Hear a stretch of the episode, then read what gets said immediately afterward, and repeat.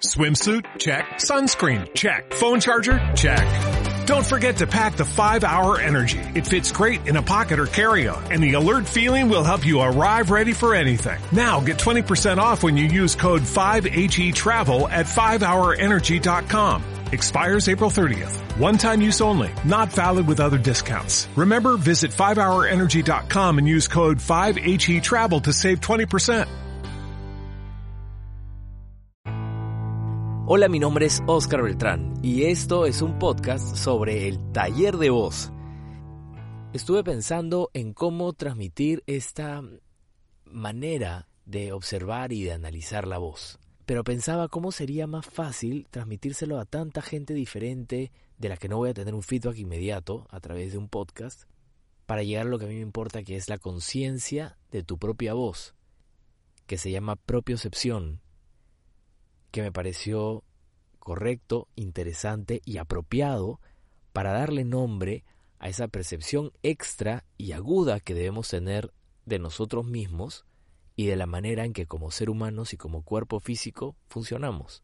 Entonces, aprovechando la coyuntura, pensé, ¿qué tal si juntos escuchamos a personajes políticos que todos conocemos y que en consenso podemos llegar a ciertos puntos comunes en cuanto a opinión meramente técnica y formal con respecto a sus voces y en la manera en que se comunican con las personas. Fernando de Soto, Julio Guzmán y el presidente Sagasta. Hay que ejercitar el hecho de ser críticos con nuestro propio sonido, no en el sentido negativo, sino en el sentido de análisis, corrección y proyección de un nuevo yo. Escuchemos un poco a Hernando de Soto. Bueno, la verdad es que nosotros uh, tenemos mis equipos y yo, usted sabe que tenemos uh, un instituto de investigación y que yo ayudo a armar proyectos uh, generalmente de cambios estructurales en otros estados, en otros países del mundo, con jefes de Estado, y fuimos a, a medida que se iba desarrollando la situación peruana y la crisis, la reconocimos desde antes, ese es Hernando de Soto.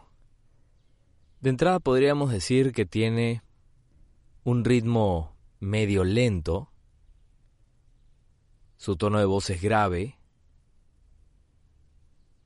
la manera en que hace su relato da la impresión de cierta sofisticación, de cierto conocimiento, aunque en este inicio de la entrevista se percibe también que el personaje, como sucede eventualmente, está entrando recién a ser cuestionado y entrevistado y dentro de esa situación además hay muchos factores como el nivel de nerviosismo, el, grado de concentración con el que llevó la entrevista, la dificultad del tema que se va a tratar. Y en otro momento la entrevista es un poco más apasionado. De agricultores, todo el mundo le puede decir a nivel de su realidad qué es lo que le falta, puede estar equivocado o no, pero de todas maneras saben mucho más que cualquier persona aislada en el Palacio de Gobierno qué es lo que ocurre, dónde están los problemas. La idea es cómo crear un mecanismo que continuamente alimente con este conocimiento al Estado y le permita crear normas. Que en ese momento Podemos notar que cuando sube su intensidad o tiene mucho más claro su objetivo, en este caso, convencernos de que su propuesta es valiosa, es muy enfático con algunas palabras claves que definen parte de su propuesta. También maneja mucho mejor la prosodia que cuando habla de manera natural y casual, como fue al inicio de la entrevista. En este momento, se vale de la prosodia, de los signos de puntuación y de algunos énfasis para hacer ciertos cambios tonales y hacer que ese tono monótono y aburrido del inicio de la entrevista cobre mucho más vida su objetivo claro, una vez más, es motivarnos, manipular al electorado. Y en función de esa manipulación, no viéndolo en el sentido negativo, hay un manejo de las palabras con el propósito de llamar nuestra atención, provocar nuestra escucha y ser convencidos por una propuesta.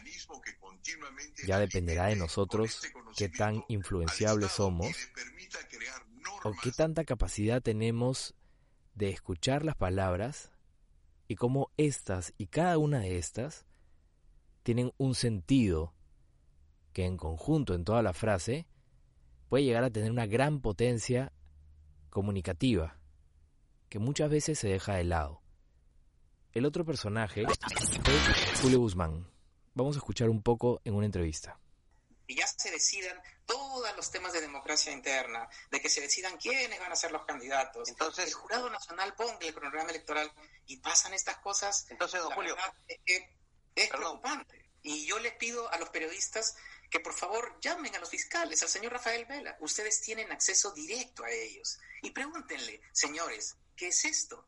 ¿Es esto cierto? este es un pedazo de la entrevista. De hecho, es de este año. Este personaje debería tener mucha más experiencia en cuanto a su manera de expresarse en las entrevistas y además, lamentablemente, jugando no a su favor, está el hecho de que su voz no está cuidada, ni siquiera manejada con una intención, está dejada de lado. Es como ir a una entrevista, y creo que ningún candidato lo haría, con un polo que no te queda bien o con un pantalón que no cierra, con la correa afuera. Es una primera mala imagen. Y podría pasar también con la voz. En este caso, estos personajes están en nuestro ambiente actual y tal vez eso nos hace sentir que conocemos un poco más de ellos y por otro lado nos acostumbra a sus timbres, a sus maneras de hablar. Julio Guzmán tiene una voz que puede sonar más juvenil de lo que quisiera él mismo, hace poco énfasis en palabras importantes y más bien pareciera que se apoya en la situación. La situación es una entrevista en la que él está pidiendo ser escuchado y que se verifiquen ciertas cosas, hace que su objetivo se vuelva unidimensional, que es pedir a los periodistas una ayuda para convencer al electorado pudo haber cometido un error. Pero lo que genera con este tono monótono de pedido o de persona muy amable es quitarle valor a las palabras o a las frases que son verdaderamente importantes y que tienen que capturar todo el espíritu de su propuesta. Y esto no sucede porque se prioriza la situación, que es el malentendido, la entrevista, la contradicción, el encontrar la verdad. Y sumado a eso, se está abordando con una sola estrategia vocal, que es un canturreo casi infantil en el que se dan algunas razones y algunos pedidos. Si se viera esto conscientemente, de entrada yo le pediría a Julio Guzmán que despierte su voz así como despierta también seguramente su cuerpo con ejercicio físico, para que su voz sea capaz de tener otros matices, que la prosodia de su voz sea acorde con sus intenciones y que sea tan fácil de escucharlo y tan divertido como seguramente él puede llegar a ser. Esta es una entrevista de Julio Guzmán, unos cuantos años, que comenzó en su carrera política, y me gustaría escucharla para ver si hay alguna diferencia significativa. Porque creí en ese momento en él, creo en él, me parece una buena persona. Israel, sino con, con cualquier otro país. Así que si hay alguna aclaración que hacer, la hago en este instante. Fantástico. Y no me entienda mal, señor Guzmán, y ustedes... No. Este es un pequeño pedazo de la entrevista en el que me puedo dar cuenta que ese tono juvenil que ahora reconozco y que tal vez ahora pueda sonar menos natural, en ese momento sonaba muy acorde a su imagen, a sus propuestas y a su manera de ver la política. El personaje es el presidente Francisco Sagasti. Escuchemos por favor este pedazo de una entrevista reciente. Uno sabe por qué lo hacen y hasta dónde puede uno ceder o no. En el caso de Pfizer, es simplemente el tipo de condiciones que planteaban, no solamente a nosotros, sino a otros países, nos parecían excesivas e innecesarias.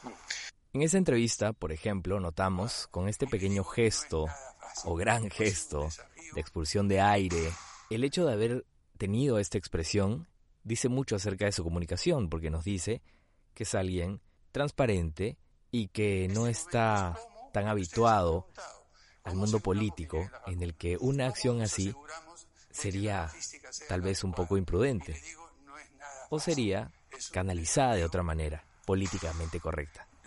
En el caso de Francisco Sagasti, tiene una voz grave un tono medio, una velocidad constante y creo que se apoya mucho en su conocimiento y su acercamiento al arte, al arte de interpretar a través de la palabra. Por eso él utiliza estas cadencias y estas pausas para enfatizar ciertas palabras, porque es parte de su costumbre, es parte de cómo ve él el texto y cómo le sirve la palabra para comunicarse y cómo le ha servido a él a través de la literatura para nutrirse. Puedes notar en su manera de hablar que tiene cierto cuidado, que respeta los signos de puntuación y que sabe cómo no resultar monótono. Pero para el cargo que tiene, porque si bien es un tono conciliador y un tono de alguien que conoce el tema y en quien podrías confiar, en circunstancias políticas como las actuales, no solo necesitas ese conocimiento, sino necesitas poder político, si no tienes un respaldo en ese nivel porque el partido es pequeño o es nuevo, debes apoyarte tú mismo con tu propia imagen y tu marca personal. A pesar de que no sirven los estereotipos, creo que si el presidente Sagasti se mantuviera un lapso más de tiempo, tendría que trabajar algunas sutilezas para poder empatizar con otros sectores de la población, con los que por el momento no le es necesario empatizar, porque en tan corto tiempo, también por ocasión de la pandemia, todo está mucho más centralizado y a la vez el trato individual con cada sector es mucho más descentralizado, porque hay poco tiempo y por la circunstancia de emergencia. ¿A qué conclusiones podríamos llegar a partir de este análisis que hemos hecho de estos tres candidatos?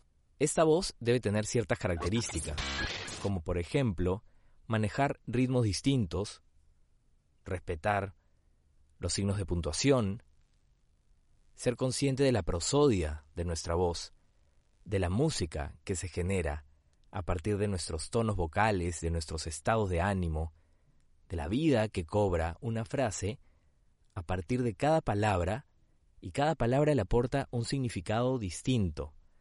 Por algo tenemos un diccionario con el significado de cada una de las palabras. Volver una frase monótona y sin vida es quitarle autoridad y espíritu a cada una de las palabras, quitarle la esencia para las que fueron creadas y puestas en ese texto.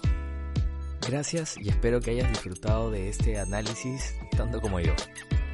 Nos vemos en el próximo episodio del podcast y espero que te guste mi contenido. En redes sociales también estoy como Oscar Beltrán, Facebook, Instagram y TikTok.